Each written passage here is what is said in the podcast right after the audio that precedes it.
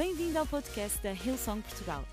Para ficares a saber tudo sobre a nossa igreja, acede a hillsong.pt ou segue-nos através do Instagram ou Facebook. Podes também ver estas e outras pregações no formato vídeo em youtube.com.br hillsongportugal. Seja bem-vindo a casa. Lucas capítulo 6, versículo 38. O título da minha mensagem é Alarga a tua medida. Alarga a tua medida. Lucas 6, 38, na versão o livro, diz assim: Se derem, receberão. A vossa dádiva será devolvida em medida atestada, sacudida, para caber um pouco mais até deitar por fora. A medida que usarem será usada também para vos medir.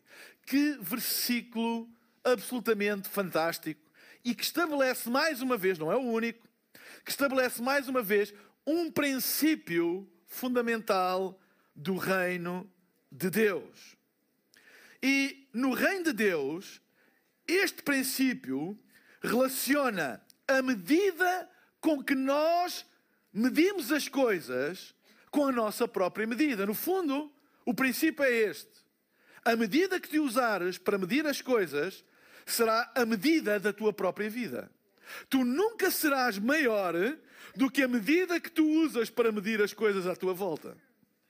Ou seja, o que a Bíblia está a dizer é que o tamanho da nossa vida pode ser aumentado ou diminuído de acordo com a medida que nós usarmos para medir as coisas à nossa volta. É interessante que a palavra de Deus diz: se derem, receberão. A vossa dádiva será devolvida, mas não é devolvida de igual maneira. A Bíblia diz que será devolvida em medida atestada. E houve muita gente a, testar o depósito deste fim de semana, a ir até à última gota, não é? Para poupar 14 cêntimos amanhã, não é? Então, vai até à última, a gente não é? Quem é que está habituado? Quem é que costuma fazer assim no, no carro, que é para ver, não é? Para aquilo ficar ainda mais e vai e vai. E depois, porque eles têm aquela coisa automática que quando chega, mas a gente se tirar um bocadinho mais para fora e vai ali às pinguinhas, vai, vai, vai, vai, vai, vai, vai. Até que quem é que costuma fazer isso? Eu às vezes quando tenho tempo faço isso. Isso é que é testar mesmo. Não é quando dispara a mangueira. É mesmo até cá acima, quando a gente vê aquilo tem uma redezinha e vê já o, o gasóleo, a gasolina a vir e a gente chega, que é para não perder nada. Atestada. Sacudida para caber um pouco mais. Mas até, mais até, deitar por fora. Ou seja, a medida que nós somos medidos quando nós damos, não é igual ao que nós damos, é igual, mas é atestado, sacudido, para caber um pouco mais, ou seja, a vida acaba por sacudir e não, não, cabe mais um pouco, cabe mais um pouco, cabe mais um pouco. Há versões que dizem sacudida recalcada, não é? Cabe, cabe, mais um pouco, quando nós recalcamos alguma coisa, não é? Para, para caber mais, cabe mais um pouco e depois diz até deitar por fora. Até deitar por fora. A medida com que nós medimos será a medida com que nós seremos medidos. Então a nossa vida não tem de ser sempre igual. Nós não temos que ser fruto nem das condições que nos rodeiam, nem nas circunstâncias onde nascemos, nem na família onde nascemos, ou no bairro onde nascemos, ou na cidade, ou no país onde nascemos. Não é isso que determina a dimensão da nossa vida. O que determina a dimensão da nossa vida é a medida com que nós medimos as coisas à nossa volta. É o que a Bíblia diz e é bem clara. Que isso depois vem para nós, é um efeito boomerang, vem para nós numa medida maior, atestada, sacudida, para caber mais, até deitar por fora. Nós podemos fazer alguma coisa para expandir a nossa vida. A nossa vida pode ser maior do que aquela que estamos a viver agora. Tu não tens que ser condicionado pelo país onde nascestes pela família onde nasceste, ou o bairro onde nasceste, ou, ou as condições em que nasceste. Não. Talvez esteja, seja isso que esteja na tua mente, a dizer: não, tu vais ser aquilo que tens hipótese de ser, Tu nunca podes sair das condições onde tu saíste, mas deixa-me dizer uma coisa: a Bíblia ensina que nós podemos ter uma vida maior e que a nossa vida não depende das circunstâncias à nossa volta, mas depende da medida com que nós medirmos as coisas. Eu hoje queria falar de três coisas que nós precisamos de alargar para alargar a nossa vida. E a primeira é alarga a tua perspectiva. A Bíblia diz em Gênesis, no capítulo 13, no versículo 14 e 15, acerca do pai da fé, Abraão, e diz assim na versão do livro: O Senhor dirigiu-se a Abraão depois de que Ló se apartou dele e disse: Olha tão longe quanto puderes em todas as direções, porque toda a terra que te hei, porque essa será toda a terra que te hei de dar a ti e aos teus descendentes para sempre. No fundo, o que Deus disse a Abraão, o pai da fé, foi: Deus tinha-lhe feito uma promessa de que ele iria ser pai de uma grande nação, de um grande país, e ia ter uma grande terra. Mas ele não sabia grande terra. O que é grande terra? O que é que é grande para ti? O que é que é grande para mim? O que é que é grande para Abraão? O que é que é grande para Deus? Grande terra. E de certeza que Abraão ficou uh, intrigado. Que grande era esse que Deus estava a dizer? O que é que é grande? Se calhar, para Abraão ter um terreno com 10 mil metros quadrados, para quem não tinha terra nenhuma, era uma grande terra. Se calhar ter uma, uma herdade com 10 hectares, para quem não tem nada, é uma grande terra. Ele não sabia o que é que Deus disse. Uma grande nação. Quantas, o que é que é uma grande nação? 10 mil pessoas, 50 mil pessoas, 100 mil pessoas, um milhão de pessoas. E Deus disse: Olha, conta as estrelas do céu e quantas tu conseguires contar, assim será a tua descendência. Quanto à terra, disse: Olha à tua volta, e até quando tu conseguires ver, será a terra que eu te dei. Ou seja, Deus não tem uma medida de grandeza porque tudo é dele. Para Deus não há grande nem há pequeno. Tudo é dele. O que ele disse foi até onde tu conseguires ver.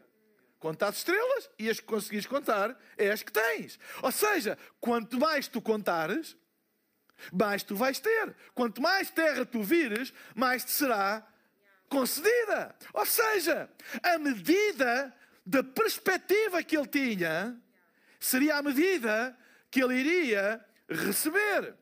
A nossa perspectiva das coisas é determinada por aquilo que nos influencia. Ou seja, duas pessoas podem olhar para a mesma coisa e ver coisas diferentes e tirar conclusões diferentes. E o que é que determina isso?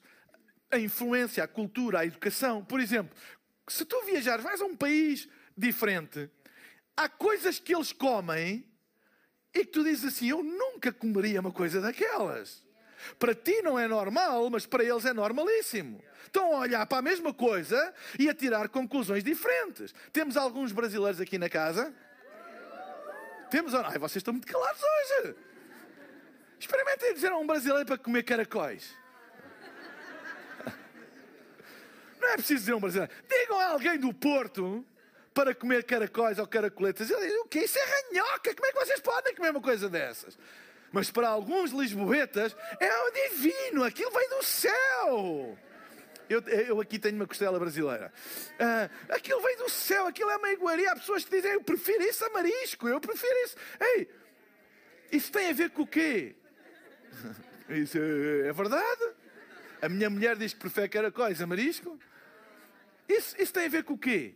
tem a ver com perspectiva. Não tem a ver com a coisa em si. É perspectiva. Uns olham de uma maneira, ou seja, e outros olham. Aquilo que nos influencia a nossa cultura, o nosso meio ambiente onde nós estamos, a família, a, a cultura do país, a cultura da, do grupo onde nós estamos, vai determinar a perspectiva com que nós olhamos pelas coisas. E o reino de Deus, através da palavra de Deus, é uma perspectiva de vida a Bíblia e a palavra de Deus e o relacionamento com Deus influencia a maneira como nós vimos as coisas. A palavra de Deus não é um livro de regras, de sims e nãos. A, a palavra de Deus é um livro que alarga a nossa perspectiva, muda a nossa perspectiva para as coisas. Nós olhamos para uma coisa e vimos uma coisa diferente do que aquela que nós estávamos habituados a ver. Não é tanta coisa que está a mudar, mas é a nossa maneira de olhar para ela que muda. E se a nossa maneira de olhar para ela muda, a dimensão da nossa vida também muda. Então, a perspectiva da, da, vida é determinada por aquilo que nos influencia. A palavra de Deus é uma influência. Pessoas grandes, visionárias, com um percurso de vida, que não pararam perante a adversidade, como nós ouvimos estes testemunhos, acabam por ser uma influência para a nossa própria perspectiva. Uau, fiquei sem emprego, eu não vou poder dar. Eu fiquei sem emprego, a minha vida agora vai ser um inferno. Eu, não fiquei, eu fiquei sem emprego, eu não vou poder já servir. Eu fiquei, ou seja, é uma perspectiva. Mas quando nós ouvimos o testemunho, ou do Miguel, ou do, e ouvimos e dizemos, uau, não é preciso ser assim. Nós podemos confiar em Deus e que Deus nunca falha. A nossa perspectiva muda e quando a nossa perspectiva muda, a nossa vida fica maior. Não deixe que as circunstâncias da vida determinem a dimensão da tua própria vida, mas que seja aquilo que tu crês crês. Porque aquilo que tu crês determina a maneira como tu vês a própria vida. A Bíblia tem uma, uma, uma história muito interessante acerca disto, quando perante a terra prometida, os espias foram enviados para ver a terra. E foram. Quantos espias? Doze, um de cada tribo. Doze espias. Foram ver a terra. E quando voltaram, eles viram todos a mesma terra. Mas quando voltaram, Dez disseram uma coisa e dois disseram outra. Dez disseram, bem, vocês não estão a ver. Aquela terra, realmente Deus tinha razão, como se alguma vez não tivesse. Aquilo é uma terra próspera. Aquilo é uma terra onde manda, mana leite e mel. Uh, diz a Bíblia, as uvas daquela terra eram a fruta, aquilo é fantástico, mas vocês não estão a ver o tamanho daquela gente. São umas bizarmas. Os homens têm 3 metros de altura, os guerre... aquilo a gente não vai conseguir. Esquece, realmente é boa, mas nós não conseguimos. Josué e Caleb, os outros dois espias, viram as mesmas uvas, viram os mesmos homens e disseram: Ei, realmente eles são grandes, mas ao pé do nosso Deus são como gafanhotos. O que é isto? Eles viram os mesmos homens. Viram! Mas a perspectiva foi diferente. Os outros viram na sua perspectiva terrena, humana, das suas próprias forças, e viram, eles são enormes, nós não conseguimos. Josué e Caleb viram na perspectiva de Deus e disseram: é verdade, eles são grandes, mas eles ao pé de Deus parecem gafanhotos. Uau! Perspectiva, vamos embora e vamos conquistá-los. A dimensão da tua vida, do teu destino, do teu futuro é determinado pela tua perspectiva. Corta com o negativismo, corta com o excesso de informação duvidosa, corta com a visualização ou a leitura de coisas que te empurram para baixo. Nós vivemos num mundo negativo, num mundo sempre do pior. Ei, nós, nós estamos. Vocês já repararam que o Covid acabou de repente assim? Mas fala. Agora é a guerra e a guerra e o nuclear, e vem uma guerra nuclear, e vem uma guerra nuclear, e vamos levar com isto tempo até aparecer outra coisa qualquer, etc, etc. Eu não estou a dizer que não é um problema, e é, sabemos que é que estamos a, a passar, ou que o Covid não foi um problema, claro que foi um problema. Eu estou só a dizer é que nós somos bombardeados, nós somos literalmente metralhados com uma informação que quer formatar a nossa mente para o negativismo, para o medo. Um espírito de medo foi solto neste mundo há dois anos atrás, e a igreja igreja tem que se levantar de uma vez por todas e dizer que Deus não nos deu um espírito de medo. Nós não temos medo, nós não temos medo da guerra nuclear, nós não temos medo dos homens, nós temos o nosso coração em Deus e sabemos que Deus está no trono. Basta um sopro do trono. Reis se levantam, reis caem. Deus está no trono. A nossa perspectiva da vida não é determinada pelas notícias catastróficas. Não foi e não será. A nossa perspectiva de vida não é determinada pelos especialistas e os analistas. Agora é tudo especialistas em guerra.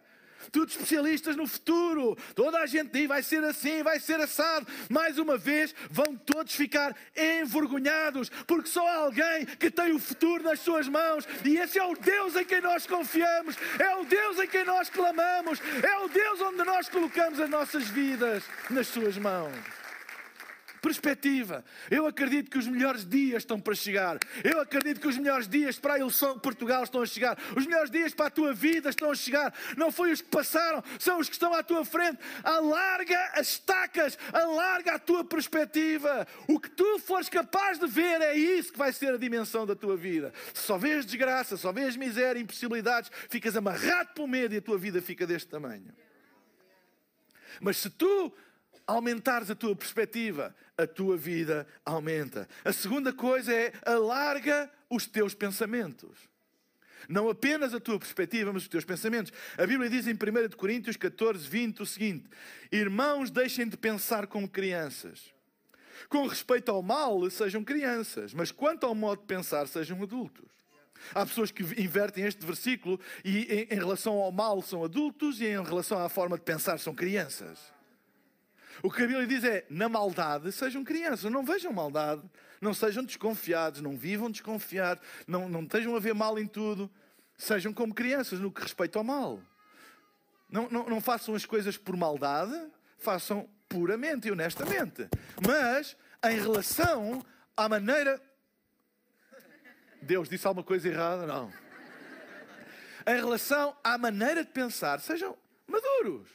Não sejam criançolas que andam de um lado para o outro, pensam uma coisa hoje e amanhã outra.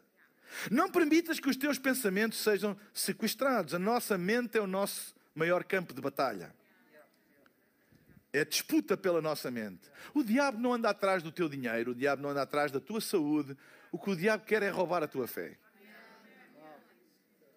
E ele usa o que for necessário: dinheiro, saúde, amigos, uh, o que ele quiser, ofensa, zangas. Ele usa isso tudo para te roubar. O que ele quer é tirar-te a fé. Não deixes que a tua mente seja sequestrada por nada, mas que a tua mente esteja segura e renovada pela palavra de Deus. Sabem, o efeito que a palavra de Deus tem, em primeiro lugar, é na nossa maneira de pensar. A Bíblia diz que se nós, para nós sermos salvos, nós precisamos de nos arrepender. E há pessoas pensam arrepender, é tipo chorar muito, babirranho, eu arrependido. Às vezes isso não é arrependimento, é remorso pelas consequências do erro que fizemos. Isso não tem nada a ver com arrependimento. Porque há gente que chora as consequências, não chora o ato. Ele chora as consequências. Porque se não tivesse consequências, ele não chorava. É como aquelas pessoas que só se, só se arrependem quando são descobertas. Isso não é arrependimento, não é? Isso é, foste apanhado. Claro que há pessoas que se arrependem depois, mas o arrependimento, a Bíblia diz, o arrependimento vem numa palavra, eu já, já dei uma série aqui há uns dois ou três anos, já não me lembro, uh, uh, vem numa palavra grega que é a palavra metanoia. Metanoia quer dizer mudança de pensamento. É daí que vem a, a, a palavra grandanoia. Não é? É aquele grande noia na cabeça, vem de metanoia. É? Mas, eu não sei se vem, mas tem a ver. Mas a palavra metanoia quer dizer, onde, que é traduzida para o português como arrependimento, arrependei-vos, porque é chegado o reino dos céus. Metanoia. Mudem a vossa maneira de pensar, não pensem mais igual. É uma mudança de 180 graus. Mudem completamente a maneira de pensar. E é isso que a palavra de Deus provoca em nós: arrependimento. É mudar a nossa maneira de pensar. É uma mente renovada, é uma mente de acordo com a palavra de Deus. Porque há uma batalha pelo controle da nossa mente. Aquilo que uma, um bombardeamento constante de informação na nossa vida faz é um controle da nossa maneira de pensar. Todas as pessoas começam a pensar da mesma maneira. Toda a gente começa a ficar com medo. Toda a gente começa a pensar que o mundo vai acabar. Toda a gente começa a pensar que não há esperança. Toda a gente começa. Não é? Viemos de dois anos a ser martelados, tipo dia e noite, dia. Agora vai mais. Entendem? Toda a gente começa a pensar assim. Toda a gente começa a perder a esperança. Toda a gente começa a ficar com medo. Toda a gente começa a ir a correr para aqui e para lá e compra papel higiênico e compra não sei o quê, porque pode acabar e porque pode não sei o quê, blá, blá, blá, etc. Ou seja, nós começamos a ser controlados por uma maneira de pensar. Mas a Bíblia diz: metanoia! Muda! E a igreja tem que ser uma contracorrente neste mundo que está a entrar em loucura e dizer: não, não, não, não, não, não. Nós temos esperança para o futuro e há esperança para ti. Deus tem um plano para a tua vida. Ele está no trono. Ele ama-te. A igreja não pode nunca ir com a maré. E coração pela casa é isso, é uma mente renovada. Sabem? Deixa que Deus, ou deixa que aquilo que Deus pensa se torne na tua maneira de pensar. Se nós expandirmos os nossos pensamentos, a nossa vida também vai ser expandida. Se nós deixarmos que os nossos pensamentos comecem a ficar sequestrados, pequeninos, cheios de medo e cheios de. Não é? A nossa vida vai ficar assim também. Há pessoas que ainda hoje não saem de casa. Têm medo. Porquê? Porque na mente delas isso tornou-se uma fortaleza. Não foi assim de repente tomar um comprimido e ficaram com medo. Foi um espírito, um pensamento, que começou a tomar conta das pessoas e tornou-se completamente até irracional. Não há razões objetivas para isso. E as que há são probabilidades como tudo na vida. Não é? Ou seja, é um espírito.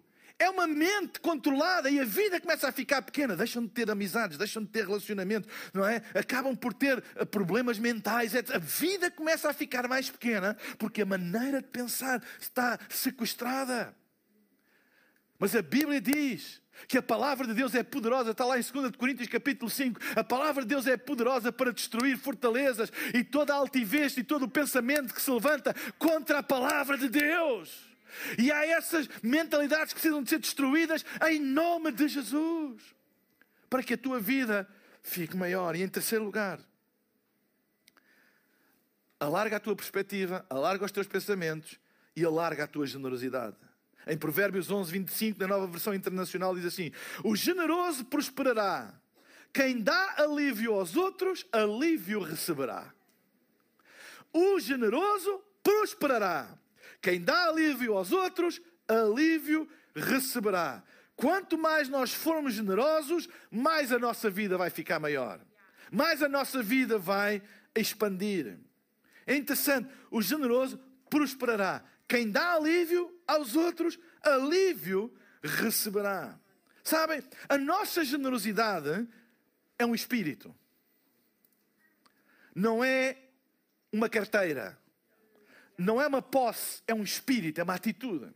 Não tem nada a ver com aquilo que a gente tem ou deixa de ter. Tem a ver com atitude. Nós sermos generosos. Diminuir a nossa generosidade é diminuir a nossa própria vida. Aumentar a nossa generosidade é aumentar a nossa própria vida. Eu gosto da maneira como a versão, a mensagem, coloca este mesmo versículo quando diz: O mundo generoso cada vez fica maior, o mundo avarento cada vez fica mais pequeno. É um espírito. É uma maneira de viver. Tem a ver com aquilo que está no nosso coração. A nossa própria vida, a dimensão da nossa vida, é determinada pela nossa própria generosidade. Por exemplo, tudo aquilo que a gente. Tudo aquilo que que é uma queixa nossa, transforma isso num ato de generosidade. Por exemplo, uh, deixem-me deixem pôr assim: uh, eu sinto-me sozinho. Eu não tenho grandes relacionamentos, não tenho amigos. Então deixa-me dizer-te uma coisa: se tu fores e se eu for generoso nos meus relacionamentos, eu nunca me vou sentir sozinho. Claro, se eu me puser na posição, ninguém ninguém vem falar comigo, ninguém quer saber de mim, ninguém me liga, ninguém me diz nada, eu sou um desgraçado, eu estou sozinho, onde é que estão aqueles que me deviam ligar? Essa pode ser uma perspectiva. E aí vais te sentir sozinho. Ou então dizer: não, eu vou ligar, eu vou saber, eu vou dar, eu vou-me chegar, porque a Bíblia diz que o mundo generoso cada vez fica maior. Tu nunca terás falta na área em que és generoso. Estava a ouvir o pastor Yuri lá da, da Ucrânia dizer que esta semana ligaram para mais de 1500 pessoas, ou fizeram 1500 telefonemas, foi o que ele disse. Ligar para saber, etc, etc. Não se pôs numa posição de vítima, estou assim, pastor, aqui no meu ninguém quer saber de mim. Os meus colegas estão lá em Portugal com sol e liberdade, etc. Não é? A única coisa que eles usam é uma mascarilha na igreja e, e alguns se queixam e tal, e eu estou aqui, uh, não posso reunir. Ei, não! Dar. Vou saber das pessoas que Deus me deu. Não posso reunir, não tenho nem acesso ao edifício eles têm, não posso nem gravar streaming, não temos estúdios, não temos nada, estamos fechados numa cave, mas eu vou fazer aquilo que eu posso, não vou ficar a queixar, eu vou ser generoso, eu vou dar, eu vou ligar, e quem é generoso nunca tem falta de nada. Nunca tem falta de nada.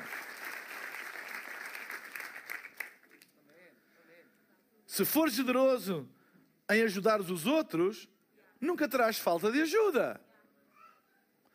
Às vezes estamos ah, ninguém me ajuda, ninguém quer saber, ninguém é generoso comigo. Ei, deixa-me dizer-te uma coisa. A questão não é se os outros são generosos contigo, é se tu és generoso com os outros. Deixa lá os outros com Deus e dá-te contas da tua própria generosidade. Porquê? Porque a generosidade dos outros não é um direito nosso. Eu não tenho direito, eu não posso exigir a generosidade de ninguém. Eu só posso dar da minha, daquela que eu tenho. Porque há pessoas que exigem, quando eles falam de generosidade, falam sempre é dos outros. O que é que os outros deviam fazer e não fazem? O que é que os outros deviam dar e não dão? Que aquele podia dar mais, que eu sei. Aquela pessoa podia fazer mais. Ai, pastor, quem é que ficou entusiasmado de ver o projeto do, do, do, do, do espaço para o futuro? E há pessoas que dizem assim: Ah, pastor, se eu tivesse o dinheiro do Cristiano Ronaldo, eu pagava aquilo tudo de uma vez. Pois o problema é que tu não tens o dinheiro do Cristiano Ronaldo. E há pessoas que podiam. Ei, há pessoas. Mas isso não é um direito nosso. Tu podes ser generoso com aquilo que tu tens. É a única coisa que tu podes fazer. Não é Há aquelas pessoas que estão sempre e falam muito de generosidade, mas é dos outros. Sempre a dos outros. Quando chega a hora deles, tem sempre uma desculpa para não ser generoso. Ah, porque eu tenho pai, porque eu não sei. Ah, mas eu não... É sempre a dos outros. E aquele podia fazer mais. E há os que dizem, e a igreja, como se fosse uma coisa abstrata, pode fazer mais. É sempre os outros. Ei, Generosidade tem a ver conosco, não é com os outros. Eu não tenho nada a ver com a tua generosidade. Eu, a tua generosidade não é um direito que me assiste. Eu não tenho que julgar a tua generosidade, eu não tenho que pedir a tua generosidade, eu não tenho que andar atrás da tua generosidade. Eu tenho que ser generoso. E o que a Bíblia diz é: se tu fores generoso, se eu for generoso, o meu mundo vai ficar maior.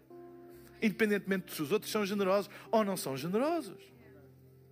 E nós devemos ser generosos com, uh, com, aquilo, com aquilo em ajudar os outros, generosos em falar bem dos outros. E se nós formos generosos nas palavras a falar bem dos outros, nunca teremos falta de incentivo. Há aquelas pessoas que estão sempre a queixar-se e dos outros, e que aquele não é isto, e que o outro lhe fez aquilo, e que o outro disse mal, e que aquele não. Eu sei que aqui na nossa igreja isso não existe de todo. Mas pode ser que haja aqui alguém de outra igreja e, e que. Mas, mas deixem-me dizer uma coisa. Ei, tu nunca terás problemas ao aquela pessoa, ai, a mim ninguém me incentiva. Eu preciso de uma palavra. Estou a precisar de uma palavra. Eu hoje vim à igreja a precisar de uma palavra, ninguém me deu uma palavra. Se vens à igreja a precisar de uma palavra, deixa-me dar-te um conselho. Dá uma palavra. Chega ao pé de alguém e dá uma palavra e tu vais ver a enxurrada de bênçãos que vem de tu te ser generoso. Transforma a tua reclamação numa doação. Tens dois caminhos: ou reclamas ou doas. Se reclamas, o teu mundo fica mais pequeno, ficas amargurado, ficas, ficas ressentido, ficas. Não é? Se dás, o teu mundo fica, ficas livre e o teu mundo fica maior, maior, maior, maior. Se fores generoso financeiramente, nunca terás falta de dinheiro. Nunca terás falta de bens. Nunca terás falta de recursos. Dá. Seja generoso. Divide. Não importa se tens muito, se tens pouco. Do que tens, divide. Divide com todos. Nós tomamos a decisão esta semana de da nossa oferta de coração pela casa, não estava previsto, porque também não estava previsto nenhuma guerra, mas tirarmos uma parte da nossa oferta de coração pela casa e doar à nossa igreja da Ucrânia. Eu sei, eu sei que podem dizer, ah, mas temos tantas necessidades e faz tanta falta, mas ei, eu acredito que não vai fazer falta nenhuma. Vai ser uma semente, vai ser dar a quem está numa situação uh, mais fragilizada. É a nossa igreja, são os nossos irmãos, é um colega meu. Eu, eu não queria estar na posição dele.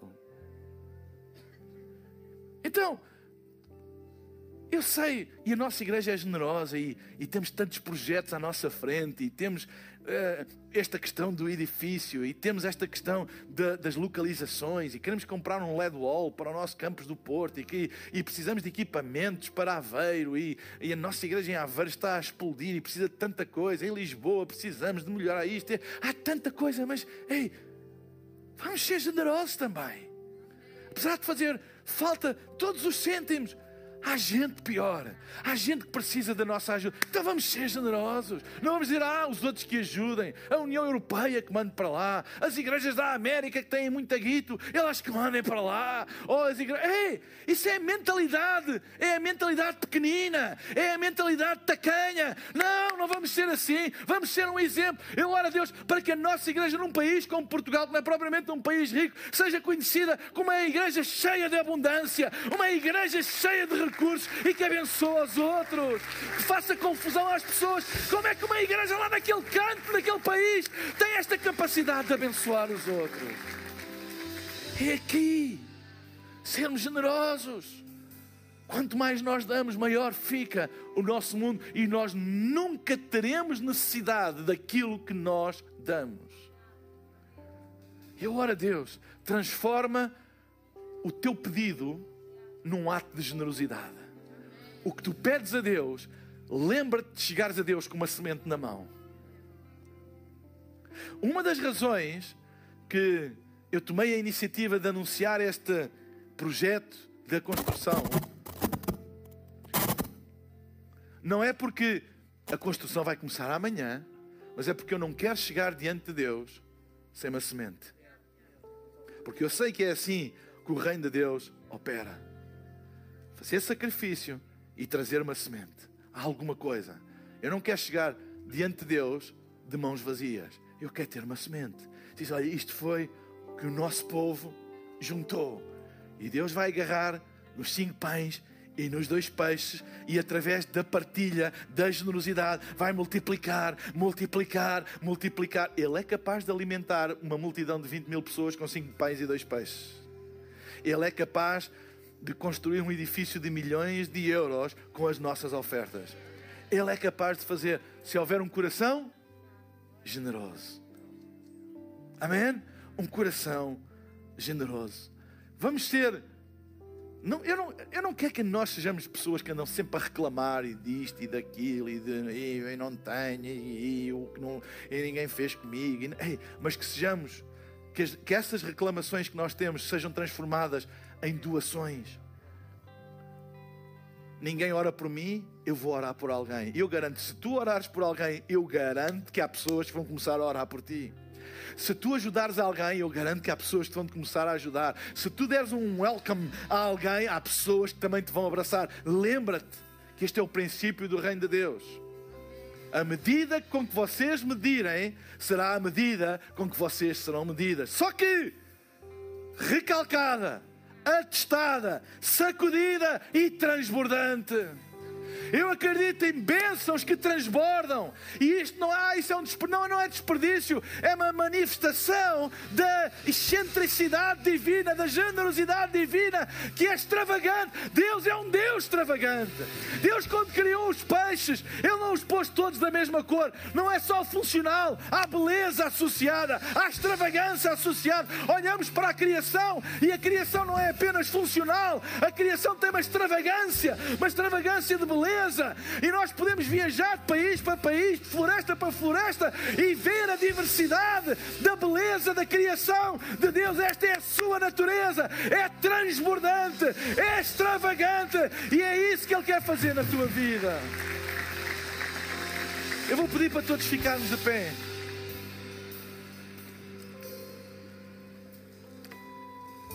Eu vou pedir para todos fecharmos os nossos olhos agora. Eu queria fazer um apelo e vou pedir para não haver, por favor, movimento na sala. Eu hoje queria te dar a oportunidade de tu dares a tua vida a Jesus, de tu abrires o teu coração para que Jesus possa ser o Senhor e o Salvador da tua vida. Não guardes para amanhã, tu não controlas o dia da manhã, tu só tens o dia de hoje. Vocês já repararam que nas nossas mãos só está o dia de hoje? Então o que tiveres que decidir, decide hoje. Toma essa decisão hoje. Dizer eu quero Jesus na minha vida. Eu quero aprender a viver de acordo com o seu plano e a sua vontade para mim. E experimentar essa vida abundante que Ele tem para mim. Ou talvez já tenhas tomado esta decisão um dia, mas tens estado longe de Deus, afastado de Deus, e hoje queres fazer a tua paz com Deus, voltar para os caminhos da fé. Esta, este apelo, este convite é para ti também. Toma hoje esta decisão. Eu daqui a pouco vou pedir a todas as pessoas que querem tomar esta decisão que façam uma coisa muito simples, que é levantar um dos seus braços e eu irei ver e irei, irei fazer uma oração aqui do palco e vocês irão repetir em voz baixa no lugar onde estão. E porquê é que é importante esta oração? Porque a Bíblia diz: se creres no teu coração, confessares com a tua boca, serás salvo. Se estiveres em casa e quiseres te juntar nesta oração, coloca apenas depois, quando eu disser o emoji da mão aberta no chat da plataforma onde estás a assistir.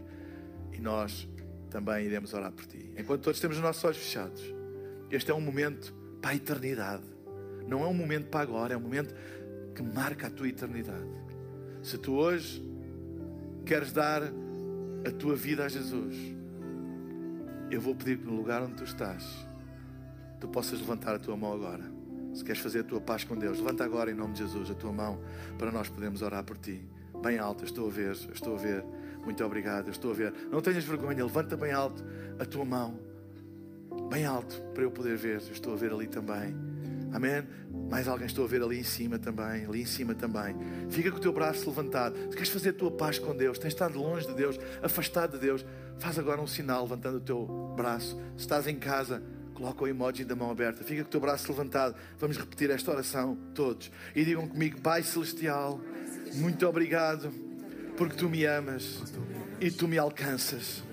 Perdoa os meus pecados. Dá-me uma vida nova e que eu possa viver tudo aquilo que tu tens planeado para mim. Em nome de Jesus. Amém, amém e amém. Esperamos que a mensagem de hoje te tenha inspirado e encorajado. Se tomaste a decisão de seguir Jesus pela primeira vez, acede a hillsong.pt Jesus para dar o teu próximo passo. Lembramos que podes seguir-nos no Facebook e Instagram para saber tudo o que se passa na vida da nossa igreja. O melhor ainda está por vir.